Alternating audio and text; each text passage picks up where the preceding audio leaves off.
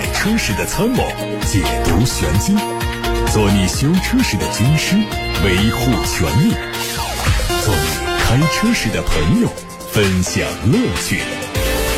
调频九二七，傍晚六点半，董涛说车，只和车友在一起。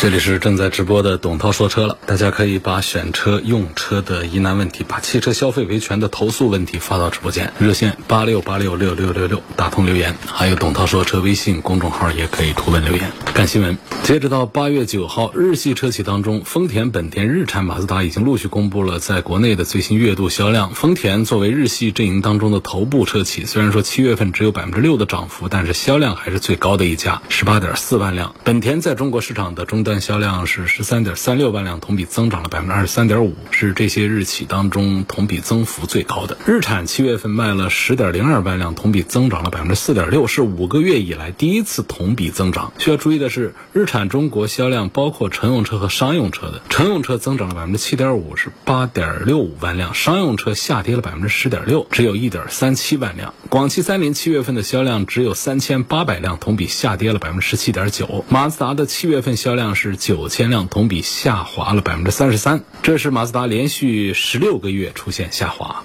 乘联会的数据显示，七月份新能源乘用车批发销量达到了五十六点四万辆，同比增长了百分之一百二十三点七。在燃油车购置税减半的政策之下，新能源车不仅没有受到影响，环比改善，还超过了预期。乘联会认为，二零二二年中国新能源汽车总体进度已经超过去年底的五百五十万辆乘用车的预测，因此谨慎地说，目前需要调高新能源乘用车预测五十万辆，来到六百万辆。加上商用车，估计二零二二年国内新能源汽车的总体销量将会达到六百五十万辆左右。随着全球新能源汽车销量的快速增长，已经有一些国家计划对他们展开税收政策。日前，乘联会在七月份全国乘用车市场分析中表示，未来燃油车保有量剧烈萎缩之后，国家税收的缺口仍然将需要电动车的税收体系来支撑。电动车的购买和使用阶段乃至报废环节的征税是必然的趋势。对此，有网友调侃说：“这是给我们打预防针吗？”今年七月份，国内新能源汽车的零售渗透率已经达到了百分之二十六点七，较二零二一年七月份。的百分之十四点八，提升了十一点九个百分点。从目前的市场发展看，明年新能源汽车的渗透率可能会达到百分之三十五。从新能源车向市场化、规模化转型的角度看，车辆购置税长远看肯定要收取，购置税免征的政策不会一直延续。网上传出一组全新奔驰 E 级的专利图，最快实车会在年内亮相。从曝光的专利图看，中网的款式变化很小，两侧配了狭长造型的大灯，重新设计过后的前保险杠看起来更运动。尾部估计会采用和全新 S 级相近的设计。值得关注的是，侧面没有采用之前路试谍照中的隐藏式门把手。奔驰 E 级在豪华中大型轿车市场的地位是举足轻重的，而即将迎来的全新换代更是受到更多关注。遗憾的是，全新 E 级。有可能是最后一代配备内燃机的奔驰车型。小鹏汽车正式发布了 G9 的内饰官图，并且同步开始了预定。新车会在九月份正式上市，今年四季度开始交付。从图片看，中控台上几乎看不到实体按键。搭载高通骁龙的八幺五五芯片的双十四点九六英寸连屏看起来非常震撼。新车拥有音乐厅级的座舱，配备丹拿原厂的高级音响，全车有二十八个声学单元，支持杜比全景声技术，配备七点一点四多声道音乐系统，可以实现沉浸式。的全场景的五 D 体验。东风日产新款天籁的实车照片也在网上出现，这次是中期改款，前脸和大众 CC 有些像，采用了更加扁平化、更加立体化的车头，大尺寸的熏黑的 V 型格栅看起来更年轻时尚。车尾也对分体式尾灯组的内部造型做了重新设计，并且新增了双边双出的排气。内饰主要做细节调整，中控台上取消了 V 字形的装饰，取而代之的是全新横向贯穿的设计，并且换了更大尺寸的悬浮中控屏。根据此前的申报信息，动力会继续用2.0升的自然吸气和2。2.0T 的涡轮增压配 CVT 变速器。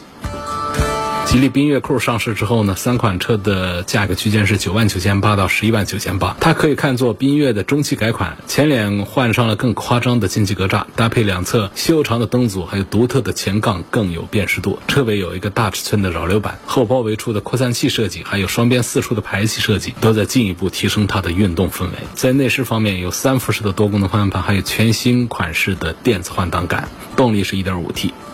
海外媒体还发布了全新大众途观的测试照片，实车会在明年上市。除了常规的燃油版之外呢，也会推纯电。根据大众之前透露的信息，这一代车型将是途观的最后一代搭载燃油动力的汽车。测试车还是采用了现款的车身，但是内饰变化很大，跟目前在售的纯电 ID 系列高度相似。比如说全新的数字仪表、悬浮式的中控屏下方的触控按键，还有 ID 系列的怀挡设计等等。而由此来看，大众未来的家族风格估计都要向目前纯电车的简约风格靠近了。长安福特全新锐界的低伪装实车图在网上流传。从图片来看呢，前脸换了全新的 LED 灯组，估计还会加入家族最新的贯穿式前灯带。侧面是悬浮式的车顶和多条幅的运动轮毂，尾灯造型和探险者相似，辨识度比现款更高。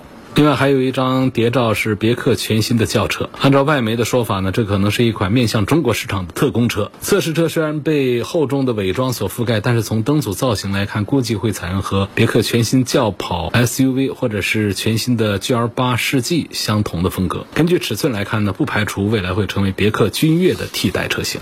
全尺寸的新生代智能 MPV 上汽大通 G90 日前在武汉东湖沙滩登场，新车的售价是二十一万九千九到三十二万九千九，下定用户可以享受极客新生代福利。G90 作为上汽大通 MPV 战略布局的重要落子，将凭借新派空间、新派智联、新派智驾、新派安全等竞争力，为华中地区的用户带来多人高端出行的新派体验。八月七号，以“非常卡罗拉，快乐生活家”为主题的二零二二卡罗拉 Day。在武汉香格里拉大酒店开启，除了百多位卡罗拉车主齐聚武汉，一汽丰田还在全国七百四十多家经销商同步开展了用户关爱活动，让每一位用户从购车到用车都能享受到卡罗拉创造的幸福。作为卡罗拉用户和粉丝的专属节日，卡罗拉 Day 围绕幸福和快乐展开，至今已经连续举办了九届，今年更是通过丰富有趣的环节设置，把汽车、生活、服务、娱乐有机结合，让嘉宾们在快乐中感受汽车。生活的美好。好，各位刚才听到的是汽车资讯，我们现在来回答大家的选车用车问题了。首先看到的是来自八六八六六六六六热线电话这个平台上，张先生说希望对比的是汉兰达的双擎和东风本田的 URV 哪个更值得买？我赞成本田 URV。我建议张先生呢，你可以到丰田和本田的四 S 店里面去实际把两个车都开一下，开完之后你就知道我说的这什么意思。因为这两个车我都试驾频次比较高，非常有发言权。汉兰达的双擎啊，在开的过程当中呢，轰隆隆的声。声音呢，怎么都觉得开得很粗糙。本田的 URV 呢，在驾驶感受上平顺性啊、静音呐各方面表现都是感觉好像跟它不是一个级别车一样的。另外呢，在后排的舒适性上，汉兰达也比不过东风本田的 URV，所以这都是口说无凭啊。这样说一下，大家可能还尤其是准备买这些车的朋友们体会不到。我建议就是试驾，试驾完了之后自己可以得这样的结论出来的。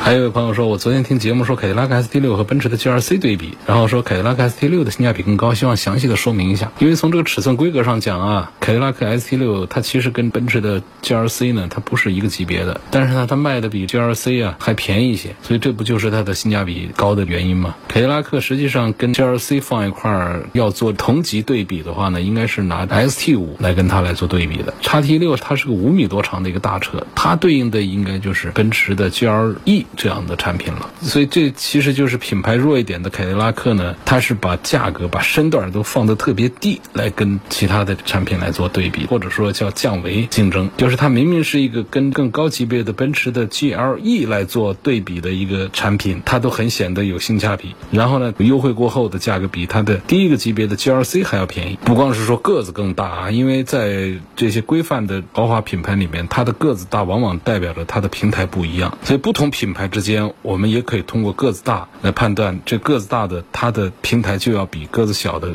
另一个品牌的它的平台要好一些，配置这些东西那就不用比了，那肯定又是凯迪拉克 ST 六要强一些。所以这就是一个差等生要更努力一样的，优等生呢，它可能付出的要小一点、少一点一样的道理。凯迪拉克 ST 六确实性价比是要比奔驰的 GLC 要高一些的，他们本来就不该放一块比，只是因为凯迪拉克 ST 六的价格卖的便宜，优惠幅度比较大，就搞得大家在它和 GLC 之间来做对比了。下面看董涛说车微信公众号的话题。今天下午最早的提问四点多钟就过来了啊。云在青天说，这个锐际首保之后呢，同样价格在四 S 店保养是半合成机油是半年五千公里，那么在其他店里全合成机油是七千五百公里，那如何选择全合成？实际上我告诉你，全合成油啊，一万公里都可以，没问题的。七千五百公里换也行，能选全合成的尽量的使用全合成机油啊。下面问标致三零零八一点六 T 两千公里烧一升机油，有推荐维修的办法吗？原来啊，交通广播是组织过这个活动的，帮大家来解决烧机油的问题。后来没有做了，我们帮很多车友解决了烧机油问题。品牌比较集中的就是大众，大众体系下包括奥迪这些，然后呢就是法系的有一些烧机油，但是它占的比要低一些。它其实是有解决办法的，这个烧机油治理是有一些。免大修的一些方案，可以把这个烧机油的问题控制在一个比较更合理的范围之内的。因为现在这交通广播没有在做这个活动了，所以现在社会上应该还是有一些单位可以做吧。你不妨可以打这个八六八六六六六六，向我们数据中心的作系员们打听一下，因为他们手上会有更多的这方面的一些信息，好吧？下面有个朋友说，我的车是二零二零款的新宝来，一点五升自然吸气。现在天气炎热啊，我开空调，到了目的地之后啊，停车关空调，车转速回不到正常怠速八百转了，很明显是看到指针在八百多一点，不到九百的样子。开空调呢，大概是九百到一千转，这是个什么原因？决定这个怠速的原因呢？它主要还是行车电脑通过传感器采集到的数据。一般来说呢，就是在热车之后呢，怠速会降得更低一些；冷车的时候怠速会略高一点，这是电脑做的一个平衡处理。那么如果出现这个热车的时候怠速偏高，这个呢其实还是不大正常的。说开空调大概是九百到一千转，这个就正常。那行车电脑监测到啊，发动机在运转的时候，空调要分走更多的动力走，所以呢，机器就要给它加一点油门，开一点节气门。这样的话呢，发动机做更多的功，然后输出一些给空调那边，所以它的转速它要升一点。但如果说关了空调之后啥都不弄，怠速比较高的话，这还是要去检查一下传感器是不是出现了故障问题。还有一个。二零一三款的东风本田的 CRV 两点四排量的，目前开了八万公里。我从来不暴力开车，开得很温柔，保养都在 4S 店，但是油耗一直是百公里十四点五升。到 4S 店查过多次，油耗问题一直解决不了啊，降不下来。问这是个什么原因导致的？四 S 店都搞不定的事儿，那我这儿就更搞不定了。只能说呢，决定汽车油耗的因素确实是比较多。那么换一家四 S 店再帮你检查一下看一看，因为一三年的 CRV 到现在十年不到，其实整个的发动机的状态应该是非常好的，不至于在这个时候油耗就高成那样。而且呢，正常的 CRV 的二点四排量的话呢，油耗应该就在十升、十一升这就行。这说的还是市区的油耗水平，这是正常的。所以我们这位朋友的驾驶的。习惯也没有问题的话呢，这恐怕就是查一下油路啊、电脑啊、气路啊各方面的一些情况，查一下原因。首先是故障要多一些的，包括点火系统不准确啊、高压线有漏电呐、活化塞积碳过多啊、点火弱啊等等，都会导致油耗增加。另外呢，还有胎压不足啊，这个行李舱的东西放的多呀，长时间在路面不好的情况下开车啊，不注重汽车保养啊这些方面，包括要检查还有。轴承、刹车这些东西都要看一看，是不是换一家四 S 店呢？让别人更全面的给做一个检查。这个反正十四点五升这个油耗肯定是不对头的，总是有原因的，能把它找出来，能把它解决的。非凡汽车怎么样？这个就不推荐了啊！非凡的现在不属于二线、三线了，就不知道到几线去了。前面刚上市的时候闹一闹，后面就搞不见了。所以新势力现在本身就很多，我还是推荐大家买排名前五啊，哪怕排名前十，大家看一看。从销量上讲，像我的微信公众号上每个月都在发布销量表单，大家平时关注一下董涛说车的微信公众号，还有。董涛说车的微博，包括全媒平台，这些信息一般来说都不大会错过，都会用很大的标题标志出来。还有朋友说，很多车上现在还在有备胎，其实呢，觉得这个备胎不重要，就是他觉得备胎是几大鸡肋配置之一。我和我身边的朋友，好多人十年都没有用过一次，为什么厂家不取消这个备胎呢？嗯，这个问题问得好。我开车二十多年，我从来都没有用过一次备胎。这个道理是在哪里说呢？从心理上讲呢，好多人想的就是突发情况，车上放一只备胎以备不时之需。但是现在其实已经有不少汽车厂家在出厂的时候把备胎取消，因为这不是国家要求必须安装的一个配件。这是不是汽车厂家在偷工减料？你说是不是省了成本？那肯定是。但是不是一定？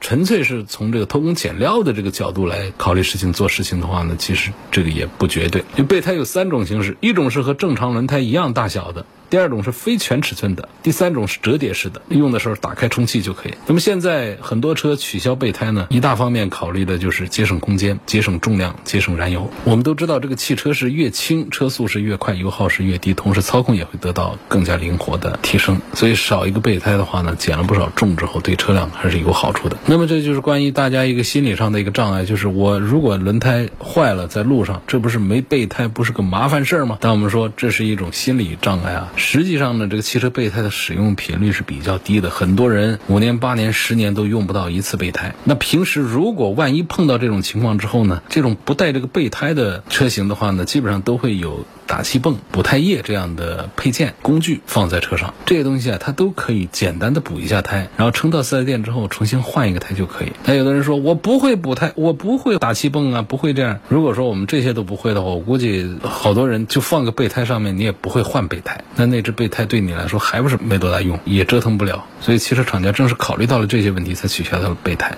那么控制了多少成本，我们也可以算一下。生产汽车过程当中，一个备胎可能从车厂来说的话呢，应该几百块钱上千块钱以内啊，不到一千块钱，大几百块钱。但是如果说以一年销量一百万来算的话，这省下来的钱是多少？一千元乘以一百万，大家数学好的可以算一算是多少亿？这省下来的钱就很多了。我们现在这个路况是越来越好，汽车突然爆胎的情况是越来越少。就算是汽车轮胎半路坏了，我们又没备胎，我们又不会给它补胎，怎么办呢？你只要一个电话，四 S 店、修理厂都会上门服务，而且你可能五年、八年、十年也就。碰到一次这样的机会，甚至还碰不到。万一说点子低，在不方便的地方碰到这样的情况，前不着村后不着店的，找不到服务区，这个时候轮胎坏了，这种情况肯定出现的概率是非常低的。万一出现这种概率的话呢，那我们就需要求援、打电话，并且付出一些代价成本。我觉得这没什么不合理的。所以我觉得这个备胎呢，我是觉得必要性不大。另外呢，很多车主认为。